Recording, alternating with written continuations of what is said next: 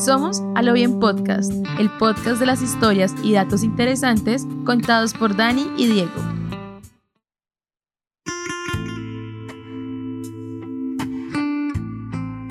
Hola Dieguito, ¿cómo vas? Casi que no nos podemos ver para este capítulo. ¿Sí o qué? Es que está muy difícil el transporte y, y la movilización entre municipios. Es que estamos encerrados porque los países no nos estamos cuidando. Los países estamos muy desjuiciados, Dani. Las noticias nos muestran como una gente loca y fiestera. No, pues mira, esas fiestas clandestinas en barrios populares donde hay un montón de muchachos bailando guaracha. Y hay gente que le gusta mucho la guaracha. Pues que la guaracha es muy buena. A mí personalmente solamente me gusta para spinning. a mí la guaracha no me gusta, pero, pero pues no, tú, tú eres un conocedor del tema. Oíste, pero antes de la guaracha, a mí han habido muchos temas así parecidos que me gustan mucho, como el trans de los no, 2000, 99. Si te acuerdas de ese, sí, del trans. Ah, el trans, no, no había entendido que era la música, la música. Es, es que el trans. Trans, yo fui clara, trans. Ah, ah, sí, el trans de los 2000, muy emblemático. El After Club One, el CD trans, que eran esos muñequitos de gorrito y gafas. Sí, mira chimbas, en mi casa aún sí esos. Muy chimba. Esa música, esos comienzos de, de, como esa electrónica, esas cosas así, era muy buena. Hay que hacer una playlist de eso. Eh, espérense en una playlist con música de los 2000 en nuestro perfil de, de Spotify. Le estaremos compartiendo ahí el link de la playlist. Sí, Dieguito, muy chimba lo de la playlist para que llevemos, para que tengamos una playlist de recuerdos. Esto gracias a que el capítulo de hoy hablaremos sobre el cambio del milenio y todas las historias que hubo alrededor de él. Bienvenidos y esperemos que les guste. A esta hora, dentro del Palacio de Justicia, el comandante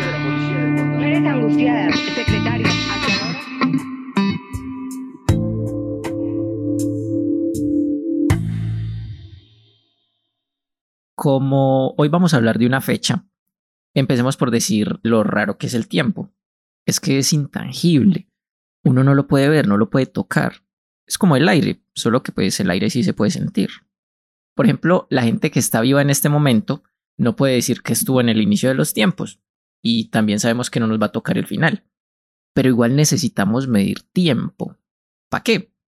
Pues para saber cuándo sale el sol, o cuánto dura un viaje, o por ejemplo los cumpleaños. Es importante saber usted cada cuánto cumple un año nuevo.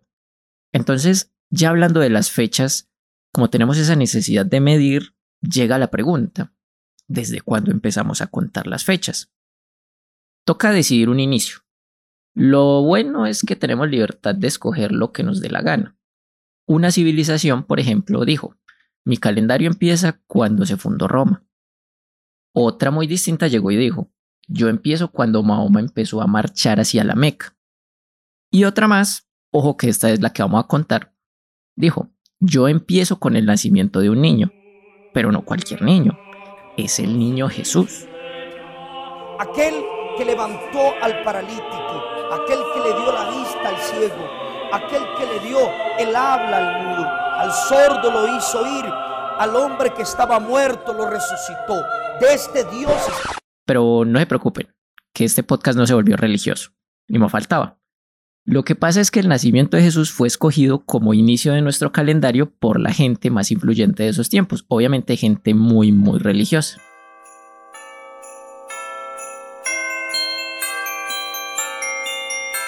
Si vamos a hablar de los orígenes de nuestro calendario, podemos remontarnos a los orígenes de Roma, o sea, hace muchos años.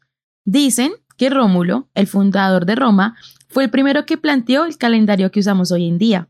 Ese primer calendario solo tenía 10 meses, tenía 304 días y los meses eran lunares, o sea, tienen en cuenta los ciclos de la luna. Y el último mes se llamaba diciembre. Y si estás pensando en diciembre, estás en lo correcto. Eso significaba décimo. Pero este apenas era el primer rey que le metía mano al calendario. Pues el segundo rey de Roma, Numa Pompilio, también hizo su aporte, pues estaba cansado que ese calendario no se alineara con las estaciones. Nunca iba a cuadrar porque los meses eran lunares y las estaciones son con los ciclos solares. En fin, llegó y dijo, vamos a ponerle dos meses más para un total de 355 días.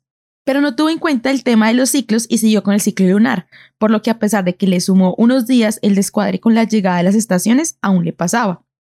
Fue hasta que llegó el perfeccionista de Julio César, quien le ordenó al astrónomo griego Sosígenes que hiciera el calendario más preciso que pudiese existir y que se ajustara con el paso de las estaciones. Una vez hechos los cálculos, llegaron a la conclusión que el año solar duraba 365 días y 6 horas, y con el fin de ajustar esas horas, determinaron el año bisextus. Este calendario es el más parecido al nuestro. Ese calendario se llama calendario juliano en honor a Julio César.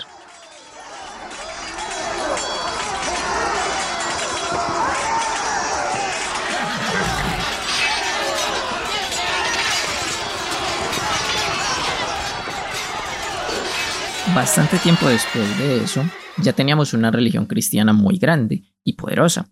Ya estaba la figura del Papa y todo, y hasta se celebraban las fechas santas. Todo muy parecido a lo que nosotros conocemos. Pero todavía usaban el calendario juliano. Era como una de las muchas herencias que se habían traído de los romanos, porque esta religión había nacido en ese imperio. Entonces aquí entra un personaje llamado Dionisio el Exiguo.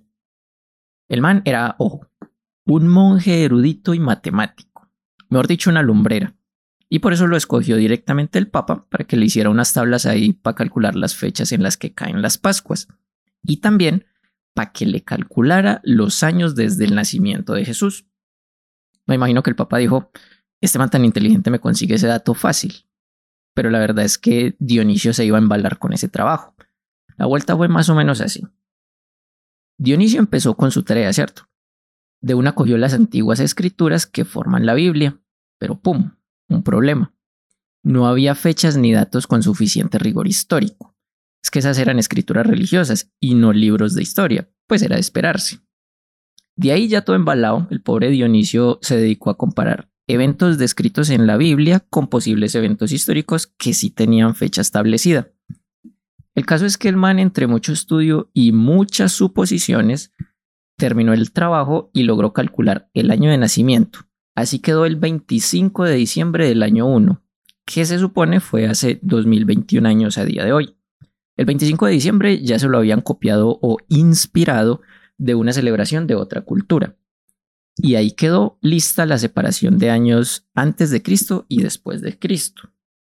Y ojo, Dionisio tiene haters. No mentiras, no son haters. Solo son muchos historiadores que revisaron el trabajo de nuestro amigo Dionisio y enumeraron muchos errores que cometió en el conteo de los años. Pero igual sus datos siguen siendo usados en nuestro calendario. Y los matemáticos de nuestra, de nuestra audiencia se preguntarán, ¿oíste y el año cero qué? Pues no hay. Así, sencillo. Lo que pasa es que en la Europa de esa época de Dionisio no se conocía todavía el número cero. Pues entonces él empezó desde el año uno. Igual si a alguno de ustedes le interesa, le interesan las matemáticas, busquen ese tema del año cero. Eso se va enredando con las explicaciones de por qué sí o por qué no debería estar el cero. La obra, traducida a nueve idiomas, será distribuida en 50 países. El pontífice afirma que en el calendario cristiano hay un error de cálculo de varios años que cometió un monje en el siglo VI. Además, el Papa sostiene que en el pesebre no había ni buey ni asno, pero confirma la existencia de la estrella de Belén. El calendario juliano ya estaba súper establecido, pero como todo en este mundo avanza, con el tiempo pudieron hacer unos cálculos más exactos. En 1578, unos científicos de la Universidad de Salamanca descubrieron que lo extra en el calendario no eran 6 horas, sino 5 horas, 48 minutos y 45,16 segundos. Y pues a primera no se ve que sea una diferencia muy grande que digamos, pero para el año 1582 esas horitas extras habían acumulado casi 10 días y pues hasta ahí normal. Pero resulta que por esas horitas de más iban a tener que correr la Semana Santa. En ese momento es que aparece el Papa Gregorio XIII y decide hacer un calendario que corrija el problema. Ahí nace el calendario gregoriano, que no corrige del todo el problema, porque aún se debe corregir los tiempos con el año bisiesto y otros cálculos, pero sí es el calendario que hoy en día es el más usado, y la razón de eso es la evangelización que tuvo la religión católica en el mundo.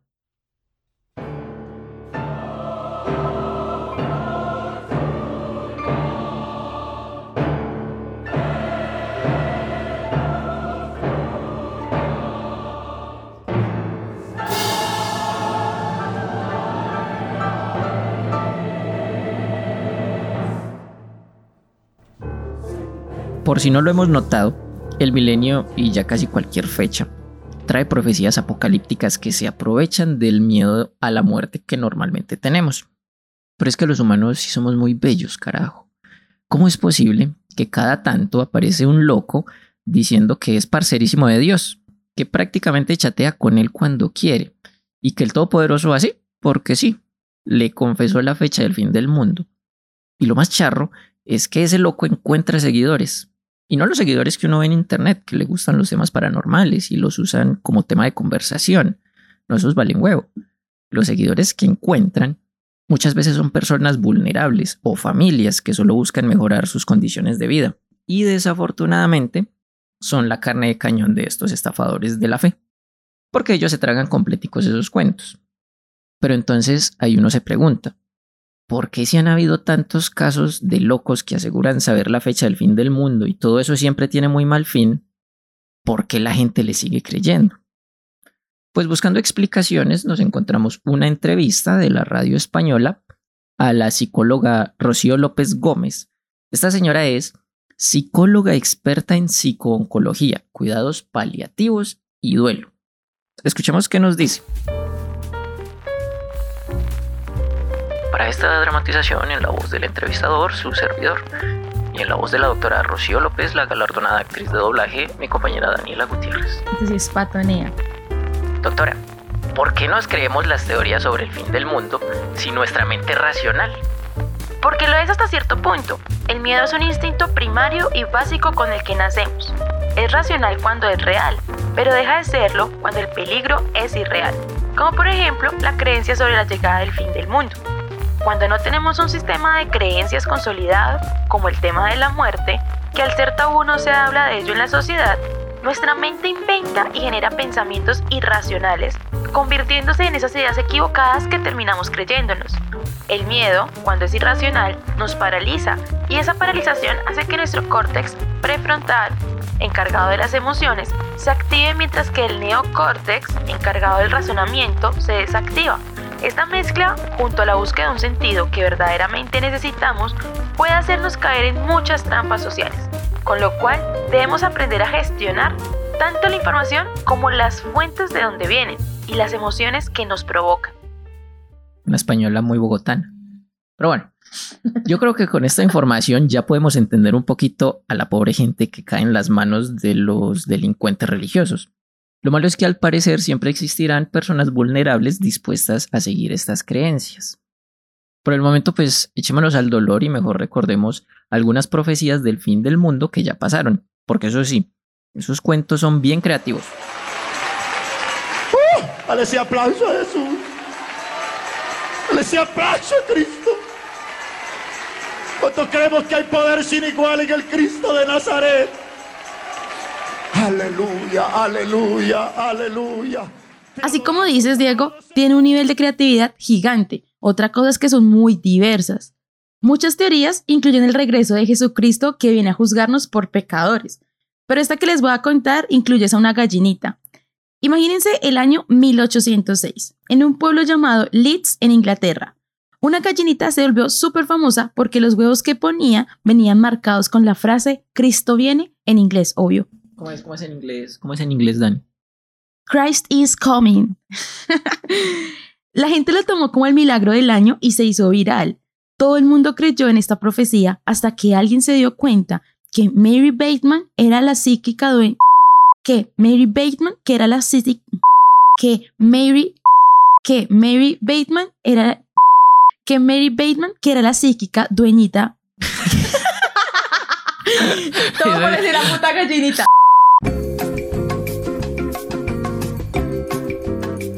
que Mary Bateman, que era la psíquica, dueña de la gallinita, le escribía con vinagre la frase y se los metía de nuevo a la gallinita. ¡Qué pecado!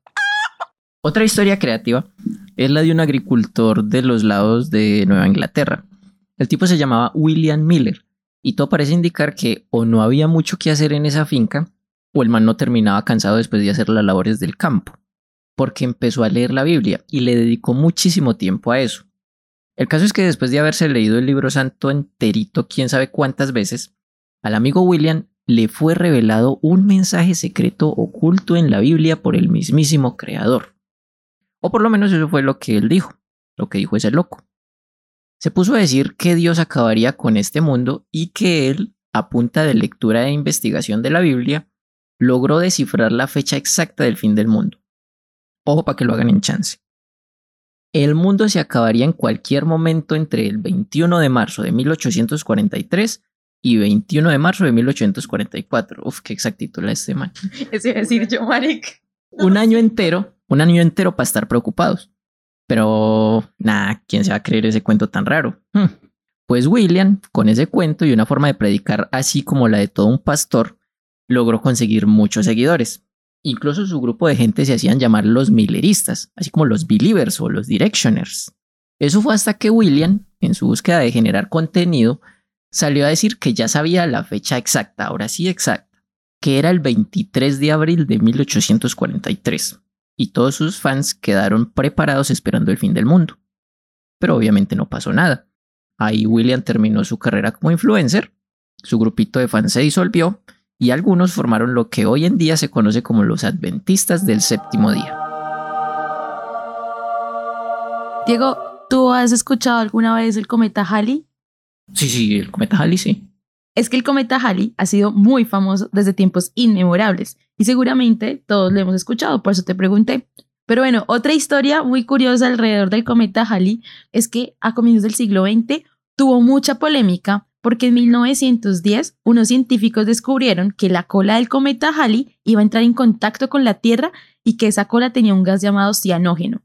Y resulta que el cianógeno desde 1881 ya se sabía que estaba en las colas de los cometas y ese gas era mortal. Entonces ya se imaginarán las conclusiones que sacaron y todo el mundo entró en un estado de alerta. Los periódicos publicaban que la Tierra iba a ser víctima de un, entre comillas, baño de gas mortal. Y no era cualquier medio que publicara eso. Salió hasta en el New York Times, que es un medio que a hoy todavía sigue siendo súper respetado. Para superar esto, muchos científicos tuvieron que salir a confirmar que no había nada que temer, que por favor no tuvieran pánico. Profesor Kokun, sin saber exactamente a qué se enfrentan, ¿diría usted deben entregarse al pánico? Yo diría que sí. Ya que estamos hablando de cometas, aquí, aquí hay otro, aquí hay otro. Imagínense por allá en 1997. Apareció la noticia de un cometa llamado Halley-Bob, que iba a pasar muy cerquita a la Tierra y junto a esa noticia llegó una teoría de conspiración de esas buenas. De esas que uno dice, pero la gente cómo se cree esta nada. Estaban diciendo que detrás de ese cometa venía una nave espacial. La NASA y toda la gente que realmente sabía algo del tema declaraban que todo eso era una vulgar mentira. El problema es que los locos de esa teoría usaron la vieja confiable. Dijeron que la NASA y el gobierno estaban ocultando la llegada de esa nave espacial. Para acabar de ajustar, los programas de cosas paranormales y conspiraciones se ponían a hablar del tema y eso les dio todavía más impulso. El más famoso que habló de la nave espacial se llamaba Coast to Coast AM. Era un programa así como ellos están acá, pero gringo y en la radio. Pero bueno, como siempre pasa en estos casos, mucha gente se creyó lo de la nave, pero ojo, que ese cuento le falta un pedazo. En San Diego, California, se formó una secta llamada Heaven's Gate, y estos personajes terminaron la historia diciendo que el mundo se iba a acabar. Como que esos marcianos de la nave eran muy malos entonces. La cosa se puso tan seria que los científicos tuvieron que salir a decir que todo aquel que tuviera un telescopio podía mirar el cometa y comprobar con sus propios ojos que no había ninguna nave. Pero la gente no hizo caso. Desafortunadamente esta vez la gente se creyó el cuento más raro y esta historia no tuvo un buen fin. El 26 de marzo de 1997, 39 miembros de la secta Heaven's Gate se suicidaron. Pero bueno, no podemos dejar de mencionar al famoso Nostradamus. Todos hemos escuchado ese nombre, o al menos sobre las profecías de Nostradamus. Y esto no es de ahora, sino que es algo que lleva un poco más de 400 años. Dicen que sus profecías estuvo el ascenso de Hitler, las bombas atómicas de Hiroshima y Nagasaki, el asesinato de John F. Kennedy, aunque otros muchos aseguran que son meras coincidencias. Sin embargo, dentro de sus profecías está un verso que dice, abro comillas, el año 1999, séptimo mes, desde el cielo vendrá el gran rey de terror, cierro comillas, por lo que la gente en ese año estaba aterrada. Pero pues eh, ya sabemos que no pasó nada y pues nos sorprende, no nos sorprende.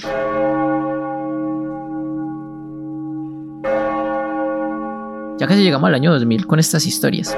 Ya casi faltan 5 para las 12. Entonces recordemos un poquito el ambiente de ese último mes del 99. Eran momentos raros.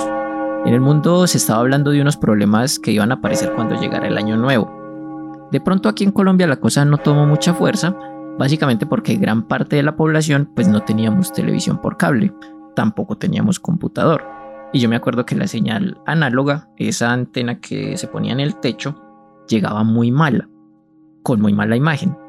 Entonces la información que nos llegaba era confusa. Por ahí sabíamos algo que se estaba diciendo del año 2000, pero uno tan chiquito no alcanzaba a saber muy bien si es que era algo religioso, porque también se estaba diciendo algo con los computadores. Pero ese tema era peor. Uno ni tenía un aparato de esos. Pero tranquilos, si usted tampoco tenía computador en el 99 como yo, o no entendía cuál era el problema de los computadores con el año 2000, ya se lo vamos a explicar. Para los que vivimos el cambio del milenio, puede resultarnos familiar la frase el efecto 2000. Esa frase la escuchábamos en la televisión, los periódicos, las revistas, etc. Y lo que decían era que las personas informáticas estaban muy preocupadas. Recordemos que en esa época las computadoras eran el boom, estaban en su auge y eran consideradas casi que equipos milagrosos. En esa época ya había máquinas industriales, carros, ascensores, etc., que estaban integrados con los computadores. La lógica de la gente que no era muy conocedora era, si se enloquece el computador que está integrado, pues también se enloquece la máquina. Mejor dicho, los ascensores y los carros iban a enloquecerse al recibir el año nuevo. Eso generó un pánico a tal nivel que muchas personas tenían la creencia que las industrias necesarias para el desarrollo de la sociedad iban a fallar, que las plantas de energía, las comunicaciones, los hospitales, mejor dicho, que todo iba a colapsar. Entre todo lo que iba a colapsar, la gente también empezó a creer que los artículos del hogar, como las licuadoras y los televisores, se verían afectados. Incluso en Los Simpson está retratada esa situación en el capítulo 230 de la temporada 11. Ese capítulo es un especial de Halloween y en inglés se llama Tree House of Horror X, por si se lo quieren ver y pues así de paso se pueden reír un poco porque es muy charro. En los computadores del mundo entero se están haciendo los ajustes para que el primero de enero del 2000 no nos coja cortos. Por el lado de los informáticos, esos manes también estaban preocupados, pero pues esa gente sí sabía muy bien el chicharrón que se les venía encima. Ojo, vamos a explicarlo despacio y con buena letra. El error básicamente era por las fechas de los computadores. Lo que pasaba era que desde hace mucho tiempo los programadores, la gente que hace los programas de computadora, hacían sus programas con la fecha solo de dos dígitos. O sea, si usted quería escribir el año, por ejemplo, 1980, pues solo se escribía el 80 y ya la gente sabía qué año era. Hasta ahí todo les funcionaba muy bien. Pero cuando llegara el año 2000, esos programas escribirían ese año como el 00. Y ahí está el problema. Para el computador, el 00 no era el 2000, sino el 1900. El caso es que muchos programas habían sido construidos así y se habían vendido por todo el mundo. En esos tiempos los sistemas de cómputo eran lujos que se daban primero las empresas con buena platica. Entonces ese error de programación también estaba en empresas muy grandes y entre más grande la empresa, más daños y más plata se pierde. No falta el que diga, uy, pero tanto drama por una fecha mala. Pues sí, pero es que la cosa sí era seria y peligrosa. Primero, porque el error llega a todas partes prácticamente al mismo tiempo. Donde fuera un equipo a la vez, pues fácilmente se cambia el computador pero no, apenas fueran las 12 de la noche, todo caía juntico. En segundo lugar, estaba la plata de prácticamente todo el mundo, porque los estudios mostraban que los bancos y las empresas que trabajan con la plata de la gente serían las más afectadas, y tenían mucha razón. Las empresas financieras básicamente deben hacer cálculos diariamente con muchísima plata, y para esos momentos ya hacían muchos de esos cálculos automáticamente con un programa de computadora. El susto era que no se sabía qué podía pasar si, por ejemplo, un computador encargado de ir cobrando la cuota mensual de un préstamo de un momento a otro se regresaba al año 1900. Incluso el área de sistemas de un banco en Inglaterra hizo la prueba adelantando las fechas de unos equipos para ver qué pasaba después del 2000. Uy, y eso fue un mierdero. los cálculos que daban las máquinas estaban todos incorrectos porque el programa empezó a calcular con el valor de una moneda antigua que tenía guardada. Y ese era el problema solo del banco de ese banco de Inglaterra. Otros programas utilizados para cuentas diferentes podían presentar problemas totalmente diferentes. Y en tercer lugar, era prácticamente imposible que alguna organización o alguien dijera de forma general qué programas o qué empresas tenían ese mugroso error.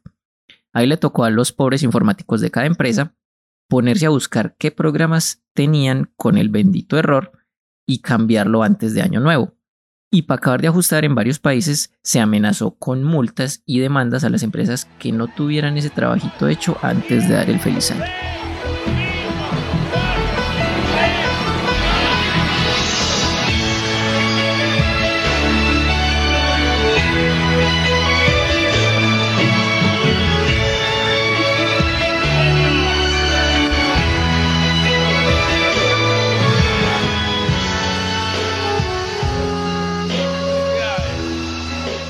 En fin, tras muchos pronósticos, llegó el primero de enero del año 2000.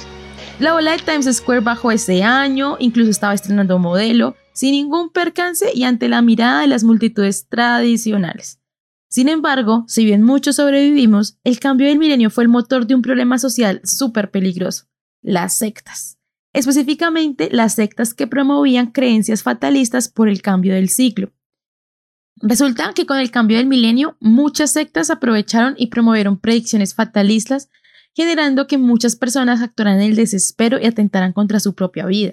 Un ejemplo de esto es el suicidio de 39 personas de la secta Heaven's Gate en 1997, que ya la habíamos mencionado un poquito antes. Uno se pregunta, hombre, ¿y esto por qué pasa? Y como lo explicaba un representante de un grupo que observa y estudia los movimientos extremistas y actividades de culto, llamado Political Research Associates de Massachusetts, y cito, abro comillas, esperan un presagio porque nos acercamos al año 2000, y como andan buscando un presagio, acaban encontrándolo. Ay, perdón, cierro comillas. Tristemente, aquí ya el cuento se pone maluco, porque una tragedia se estaba preparando lejos de estas tierras. Por allá en Uganda, a finales de los 80, nació una secta religiosa llamada Restauración de los Diez Mandamientos de Dios. Hasta ahí todo normal. El cuento que le echaban a la gente, los que fundaron esa secta, era que ellos habían tenido una conversación con la Virgen y Jesús, que incluso la tenían grabada, y que podían confirmar que el fin del mundo llegaría con el año 2000. Ese era como el cuento inicial. Después de que usted se unía, le tiraban este segundo dato. Les decían que antes de que se acabe el mundo, debían inmolarse para alcanzar la salvación. Ahí ya con eso la cosa se va poniendo bien oscura. De todas formas, muchísima gente le creyó a esta secta y se volvieron seguidores. Igual seguían viviendo en el pueblo, pero los vecinos decían que esa gente se apartaba mucho de los demás y que casi no hablaban, disque por miedo a violar el mandamiento no mentirás pero por lo menos seguían viviendo en su casita dentro del pueblo. Hasta ahí vamos bien. Esto empieza a descomponerse poco después del milenio. Un día los líderes del culto le dijeron a sus seguidores que debían vender todos sus bienes materiales. Y efectivamente así pasó. Vendieron todo y se pusieron a recorrer el pueblo pidiendo y se pidiendo plata para ir a la iglesia. y efectivamente pidiendo plata, despidiéndose. Y efectivamente así pasó. Vendieron todo y se pusieron a recorrer el pueblo despidiéndose de sus conocidos. Después de eso, se reunieron en una escuela que utilizaban como iglesia y ahí empezaron a celebrar. Comieron y cantaron hasta el 17 de marzo del 2000. Ese día, los pastores de la secta salieron de la escuela, cerraron todas las puertas y bloquearon las ventanas por si alguno se arrepentía a último momento Después regaron gasolina por todas las paredes y le prendieron fuego a la escuela con todos sus seguidores dentro. Los titulares de esta noticia la llamaron la tragedia del siglo, y en verdad es que la escena era infernal. Las primeras cifras eran de 230 muertos, que era el número registrado en un censo que le hicieron a la secta en el año 1997. Unos días después ya se manejaba una cifra de mil muertos y los titulares ya decían el suicidio colectivo más mortífero de la historia contemporánea. Al final, el dato oficial fue de 778 víctimas, y entre esas víctimas habían 80 niños. Una teoría que manejaron en su momento fue que muchos de los cuerpos que encontraron habían sido asesinados dentro de la iglesia antes de prender el fuego. Y como si no fuera lo suficientemente grave este episodio, las autoridades de Kanungu, como se llamaba la población, encontraron varias fosas amplias y profundas de donde recuperaron otros cadáveres. Y según la teoría que manejaban, los cuerpos habían sido arrojados durante los años anteriores. Además, en la parte posterior de lo que parecía un edificio de oficinas que estaban en ruinas, habían otras dos fosas, de las cuales también parecía que hubieran sido cámaras de tortura. Pero creo que es importante que mencionemos quiénes eran los maravillosos líderes, las personas que por su carisma tenían tantos seguidores. Los responsables de este grupo de gente eran una señora que era una ex camarera slash trabajadora sexual llamada Credonia Muerinde y un ex empleado del gobierno llamado Joseph Kibetere. En los años 80 ellos ya decían que tenían visiones de la Virgen María y desde eso la gente ya confiaba en ellos y pues cómo no lo iban a hacer. Lo más triste del asunto es que este par nunca pagó por sus crímenes, pues es que están vivos jamás los han encontrado. Líderes carismáticos, miembros devotos y la tentadora promesa de un paraíso en la tierra. Quizás una nación que valora la libertad religiosa y la responsabilidad cosa muy triste es que este tipo de sectas religiosas, donde la gente cree fielmente que el pastor tiene poderes divinos como resucitar muertos o curar enfermedades mortales a punta de agua bendita, siguen apareciendo por todo el continente africano. El profesor Paddy Musana del Departamento de Religión y Estudios de Paz de la Universidad de Makerere dijo cosas muy interesantes en una entrevista que le hizo la BBC. El man dijo que cuando hay tensión o una necesidad que las instituciones existentes en ese momento no pueden solucionar, o sea, la religión tradicional o el gobierno, y aparece alguien diciendo que tiene una solución, pues la gente lo va a seguir de una. El profe también criticaba la pobreza y la falta de recursos que tiene su país. Aquí sí lo voy a citar, abro comillas. La industria de Jesús se ha convertido en una empresa de inversión. Los predicadores de hoy hablan sobre la salud y el bienestar debido a las numerosas enfermedades y a un sistema de salud pública que apenas funciona. Cierro comillas. Y aunque no me crean, el man no se refiere a Colombia, está hablando de Uganda. Pero ojo, que eso no solo pasa en países con mucha pobreza o falta de educación. Esas sectas aparecen por todo el mundo y le dan a la gente lo que busca. Ahí tenemos, por ejemplo, la secta internacional Nexium, que era un tipo que vendía cursos para alcanzar el éxito profesional y corporativo. Con ese cuentico, logró reclutar mucha gente muy preparada y con mucho dinero. Lo malo es que lo único que les enseñaba a sus seguidores era tratarlo a él como un dios y a convertir a sus seguidoras prácticamente en esclavas sexuales. Lo que descubriríamos es que cualquier persona, sea quien sea, puede sufrir la influencia negativa de una secta. El mundo tenía que seguir y así fue. Tristemente hubo muchas tragedias, pero también hubo muchos hechos relevantes. Entonces vamos a hablar un poco de eso y un poco de aquello. Empecemos recordando que un poco antes del 2000 las empresas empezaron a tener visibilidad en el Internet, que hoy ya es algo súper normal, pero que en su momento era lo más innovador que había, era algo súper guau. El mundo tecnológico era algo que prometía mucho y cada día era mayor el número de empresas que operaban en la red, los inversionistas empezaron a meter el dinero en esta industria, era súper apetecido, todos querían invertir en el Internet, tanto que las empresas pues inflaron el valor de sus acciones. Pero nadie se paró a pensar si el negocio era estable, sólido y podía dar retribuciones. Pues bien, las empresas tenían mucho dinero invertido, pero ninguna forma de retribuir esas millonarias inversiones. Por lo que entre marzo del 2000 y octubre del 2002, muchas empresas quebraron. En la bolsa de valores se estima que hubo una pérdida de aproximadamente 1.755 billones de dólares. Esto es lo que se conoce como el estallido de la burbuja.com. Y pues para que la industria tecnológica recuperara esas pérdidas, fueron necesarios solamente 17 años. Uy, nos enloquecimos con internet. O sea, yo por acá tengo Dani esta, esta idea. En enero del 2001, Jim Wales y Larry Sanger revolucionaron la forma de investigar y hacer tareas. Porque todos hacemos tareas con Wikipedia, carajo. Esos dos manes crearon Wikipedia. El nombre lo sacaron de la palabra hawaiana wiki, que significa rápido, y de la palabra enciclopedia. Se convirtió a día de hoy en la forma más fácil de buscar información de prácticamente cualquier cosa. Aunque no falta la gente que le critique los errores de contenido y diga que las tareas hechas ahí o las investigaciones para un podcast no funcionan hechas desde Wikipedia. Daniela Gutiérrez. Eh, también es administrada por la Fundación Wikimedia y se financia por donaciones.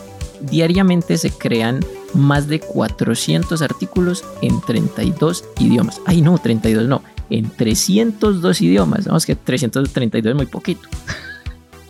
Esto no es que la critique, Diego. No, Wikipedia es lo máximo, de verdad. Ahí se consigue información general, pero no puede ser el dato final, porque cualquier persona puede editarlo. Entonces, siempre tienes que corroborar tus fuentes sí, para nuestros, para las personas que nos están escuchando, los datos que le estamos dando no vienen de Wikipedia en los temas de este podcast. Todos tranquilos. Pero bueno, mira, esto, esto que te voy a contar es un poquito más fuerte. Y es que para los que estábamos vivos en el 2001, quizás es uno de los eventos más impactantes de la vida y pues para el mundo. Era el mes de septiembre cuando un grupo de terroristas suicidas de la red Al Qaeda secuestraron unos aviones comerciales y realizaron cuatro ataques simultáneos. El World Trade Center de Nueva York quedó completamente destruido tras recibir el impacto de dos aviones, el vuelo 11 de American Airlines y el vuelo 175 de United, Airlines en sus torres gemelas. El tercer avión, que era el vuelo 77 de American Airlines, estrelló contra el Pentágono causando algunos daños, pues más bien graves. Y, pero el cuarto avión, el vuelo 93 de United Airlines, que tenía como objetivo la Casa Blanca o el Capitolio en Washington, se desvió gracias a que los pasajeros se enfrentaron a los terroristas hasta lograr que la aeronave se estrellara en un campo vacío, eh, por allá en Pensilvania. Este impactante hecho dejó 2.996 personas muertas y más de 6.000 resultaron heridas. Las pérdidas en infraestructura, daños en la propiedad el trabajo y los salarios sumaron más de 135 mil millones de dólares. Y pues hombre, es que ¿quién no, a quién no le impactó el atentado contra las Torres Gemelas. Bueno, ahora vamos a pasar a un tema un poquito más liviano. En el Mundial de Corea y Japón 2002, Brasil ganó los 7 partidos que jugó en la Copa y en la final, jugada en el Estadio Internacional de Yokohama, le ganó 2-0 a Alemania. Ahí consiguió la Copa del Mundo y se convirtió en el pentacampeón mundial. ¿Usted se acuerda, Dani, cuál fue la canción de ese mundial? No, Dieguito, la verdad me acuerdo de los pincitos que eran como muy calidosos que usaban los presentadores de su época del mundial, pero no me acuerdo de la canción. Bueno, vamos a hacer algo. Tenemos suculenta. Tenemos una suculenta en el estudio para. Obvio, porque la loca de las matas. Vamos a regalar una suculenta a la primer persona que en el eh, ¿cómo se llama eso? En el post. En el post. En el post de Instagram de este episodio, en los comentarios, nos diga cuál fue la canción del, del Mundial Corea-Japón 2002. Ay, la suculenta, súper linda, Divi. En el año 2003 pasó algo súper grave para la gente que le gusta pues el tema del espacio y esas cosas. Cuando el transbordador espacial Columbia estaba regresando a la Tierra, en el reingreso a la atmósfera terrestre, después de haber estado 16 días en misión, se desintegró.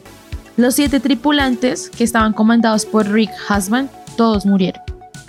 Otro temita, ah, pero este sí, este sí es muy importante y yo, yo me enorgullezco de haber nacido durante esa década del 2000 porque soy un ferviente seguidor y fanático del pop. En la década del 2000 la música latina comenzó su ascenso a la cima del mundo.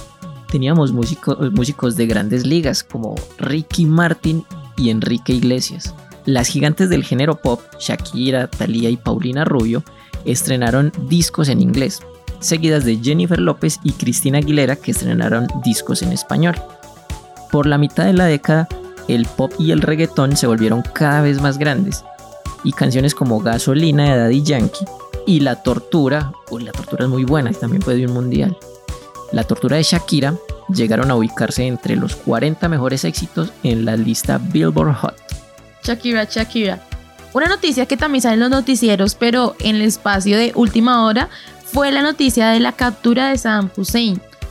Habían pasado nueve meses desde la operación Amanecer Rojo, que fue la invasión a Irak por las fuerzas gringas, por las fuerzas estadounidenses. Era 13 de diciembre del año 2003 cuando llevaron a cabo una operación con la que lograron atrapar a Saddam Hussein. Una tropa de soldados lo había encontrado escondido en un agujero en el suelo de una granja cerca de Tikrit y meses más tarde lo había entregado al gobierno interino iraquí para que fuera juzgado por crímenes de lesa humanidad y otros delitos que había cometido. Tras un juicio, Hussein fue declarado culpable y sentenciado a muerte por ahorcamiento. Su ejecución fue el 30 de diciembre del 2006. Esta ejecución es de una de las últimas o la última que fue como televisada. Tú- Sí, sí, es que lo interesante es cuando cogieron a este man y la noticia salió y se televisó que a este man lo iban a ahorcar. A mí me pareció muy sorprendente. Yo pensé que ya no ahorcaban a nadie. Yo pensé que ya era la inyección letal o la silla o la silla eléctrica. Pero sí me dio pues mucha, mucha impresión ver que todavía en ese año ahorcaban a la gente. Parece re fuerte, ¿no? Es que 2003 no ha pasado ni 20 años. El 4 de febrero de 2004, Mark Zuckerberg fundó Facebook junto con sus compañeros de universidad. Primero era solo para los estudiantes, pero luego se abrió al mundo y se convirtió en la red social más popular. El mundo entero se comunicaba y compartía información personal ahí. Actualmente es el centro de críticas por mal uso de los datos sensibles de las personas, violaciones de privacidad e incluso multas en Europa. Otro hecho que también fue muy triste y muy lamentable, incluso tiene canciones, fue cuando 193 personas murieron y por lo menos unas 2.000 personas salieron lesionados después del atentado en los trenes de Madrid. Era el 11 de marzo del 2004 y entre las 7.36 y 7.40 de la mañana estallaron 10 bombas en cuatro trenes de la red de cercanías de Madrid. España estaba a tres días de las elecciones generales. Fue un ataque coordinado por una célula terrorista de Al Qaeda. Ese mismo día en la tarde, pues la policía logró detonar unas bombas, dos bombas que no habían estallado. Un dato curioso de, de este atentado es que la última víctima eh, falleció hace siete años apenas tras haber permanecido 10 años en coma. Esa es muy, muy jodida esa noticia y yo no me acordaba de ese atentado. Sí, se fue súper duro, también fue una noticia así de última hora. No me acuerdo cómo se llama esta señora que tiene una canción de... Es una canción súper triste de después del evento del, de los, del atentado a los trenes de Madrid, que el video es así como que una vieja se, se enamoró de un man y se miraron a los ojos y pum, de repente estalla el tren. ¿No sabes de qué te estoy hablando? Mm, No. Pues también me iba a preguntar eso. Yo no sabía que había canción sobre ese tema. Pero no, muy, muy sencillo. ¿Cómo es que llaman las matas esas que usted tiene? Suculentas. Suculenta, suculenta para la primer persona que también en el post de este capítulo nos diga cuál es la intérprete y el título de la canción de la que está hablando Dani. Por este lado, tengo. Uy, tengo la historia de los que dominaron el mundo, vea. Larry Page y Sergey Brin fundaron Google en 1998, pero a partir del 2001 fue cuando ya dominaron el mundo y nos esclavizaron a todos. El motor de búsqueda nos permite encontrar fácilmente cualquier cosa obviamente legal en Internet. Incluso a veces pareciera que leyeran nuestra mente y nos mostraran cosas en las que habíamos pensado hace un ratito. Pero no solo es eso, tienen más servicios gigantes como Gmail, Google News y Google Maps. En el mundo han pasado muchas catástrofes naturales. Entre ellas están los tsunamis del 26 de diciembre de 2014. Unos tsunamis que impactaron las ciudades costeras del sur y sudeste de, de Asia con olas de más de 20 metros de altura. Estos tsunamis se dieron debido a un terremoto submarino de 9.3 grados con epicentro en Banda Aceh, en Indonesia, que tuvieron una duración entre 8 y 10 minutos. Murieron aproximadamente 227.898 personas en unos 12 países, aunque sin duda el país más afectado fue Indonesia. ¿Qué pasó el 2 de abril del 2005? Muy facilito. Murió el Papa Juan Pablo II. Fue uno de los papas más populares y el primer papa polaco de la historia. Fue elegido el 16 de octubre de 1978 con 58 años. Fue considerado uno de los líderes más influyentes del siglo XX porque siempre llevaba un mensaje de paz y amor a los más de 100 viajes internacionales que hizo durante los casi 27 años que fue jefe máximo del Vaticano. Una cosita así como sorprendente que le pasó a Juan Pablo II. En 1981 sobrevivió a un intento de asesinato y en 1983 visitó al sicario en la cárcel para perdonarlo y en 2014 fue canonizado por el Papa Francisco. Katrina no solamente son las calaveritas de México. Así llamaron a un huracán de categoría 5 que tocó tierra en Estados Unidos en agosto del año 2005, causando daños catastróficos desde las costas de Florida hasta las de Texas. Katrina dejó un saldo de más de 1.830 personas muertas debido al impacto del huracán y de las inundaciones que hubo después. Esto hace que Katrina sea uno de los huracanes más destructivos y letales en la historia de Estados Unidos. El mayor número de muertes se registró en Nueva Orleans luego de que colapsara el sistema de diques que inundaron la zona. Hasta la fecha ha sido el huracán más costoso de Estados Unidos, con un gasto aproximado de 125 mil millones de dólares en daños materiales, más de cuatro veces que el huracán Andrew de 1992. Un dato curioso es que YouTube y Green Day se unieron e hicieron un cover de la canción The Saints Are Coming que lanzaron como sencillo con el fin de obtener fondos para la campaña Music Rising que buscaba ayudar a los músicos que habían sido afectados de Nueva Orleans. Uf, temazo, temazo, Dani, ese tema es muy bueno. Dani, usted tiene un un iPhone ¿cierto? Pues en 2007, Dani, su maestro, su maestro de, de mercadeo, Steve Jobs, presentó el iPhone, el teléfono que sería considerado el invento del año por la revista Time. El aparato era táctil y tenía teclado virtual. La gente de una se enloqueció por esa cosa, por ese celular. Hasta acampaban fuera de la tienda para poder comprar uno. Incluso a día de hoy, la gente paga casi cualquier cosa, cualquier precio por esas máquinas. Bueno, pues la última historia que yo te traigo es sobre los bitcoins. ¿Sabías que registraron el 18 de agosto del 2008 el dominio bitcoin.org? No. pues yo tampoco sabía. La verdad es que en agosto del 2008 registraron el dominio bitcoin.org y en noviembre de ese año fue cuando se hizo popular el artículo Bitcoin a Peer-to-Peer Electronic Cash System que lo firmó Satoshi Nakamoto donde explicaba cómo se podía usar una red P2P para transacciones electrónicas de dinero de forma anónima.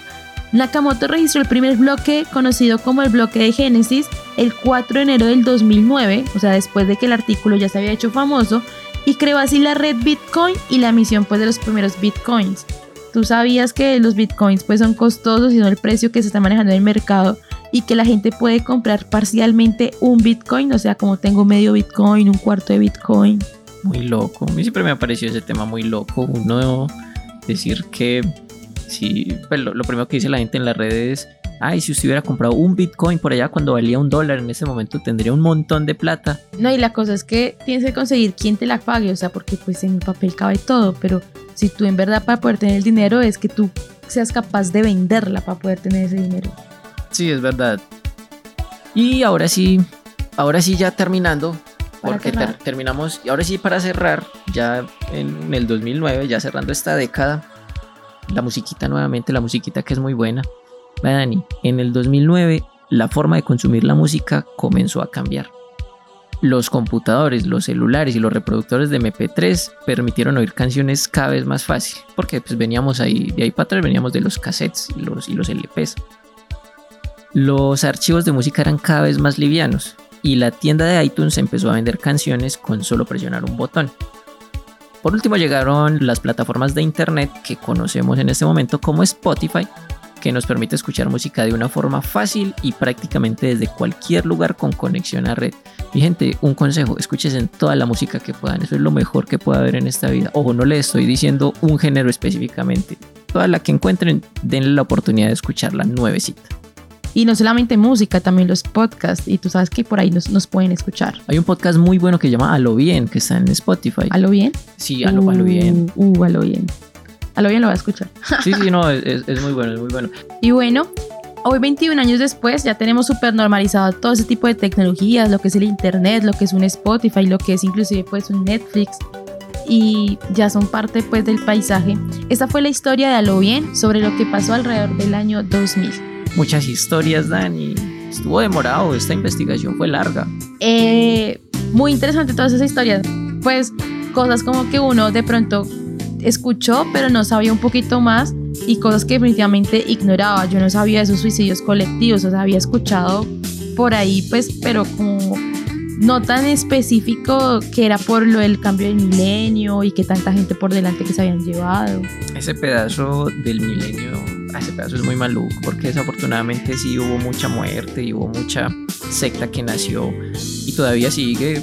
Hace poquito estuvo el caso aquí de Colombia, en Colombia de las personas que vendieron todos sus bienes materiales y se encerraron en una casa. No me acuerdo dónde fue eso, pero pues uno, uno leer todas estas cosas y después ver en las noticias que a día de hoy pasan esas cosas todavía, lo deja uno pensando.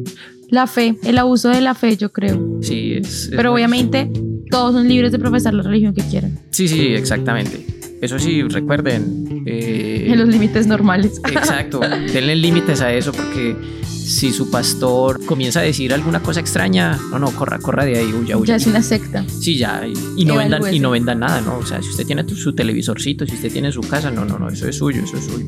Parce, el mundo se acaba cuando uno se tiene que morir, pues y más en esta pandemia, mira que uno nada está escrito. Exacto, no, esos temas son, esos temas comienzan a ser malucos porque uno, uno no entiende cómo la gente sigue a esos, a esos locos, pero tampoco podemos dejar de darle la, la condición de víctima a esas personas. Esos son los temas maluquitos del 2000. Eh, no, Diego, muy interesante, me gustó muchísimo el tema y bueno, son cosas que debemos saber porque quien no conoce su pasado está, está destinado a repetirlo, no me acuerdo ni siquiera cómo dice el dicho. Y no, bueno, muchísimas gracias Diego por compartirme pues esas historias tan interesantes. Esperemos que les haya gustado a todos nuestros oyentes, eh, independiente de qué fecha nos estén escuchando, y pero ya saben que las personas estamos rifando dos suculentas. Entonces esperamos sus comentarios, muchas gracias. Recuerden que nos pueden escuchar en Spotify, Apple Podcast, En YouTube, en YouTube, en Google Podcast y pues esperamos estar próximamente en tu plataforma favorita para escuchar podcast. Por ahora nos despedimos. muchas gracias a todos y que tengan muy buen día.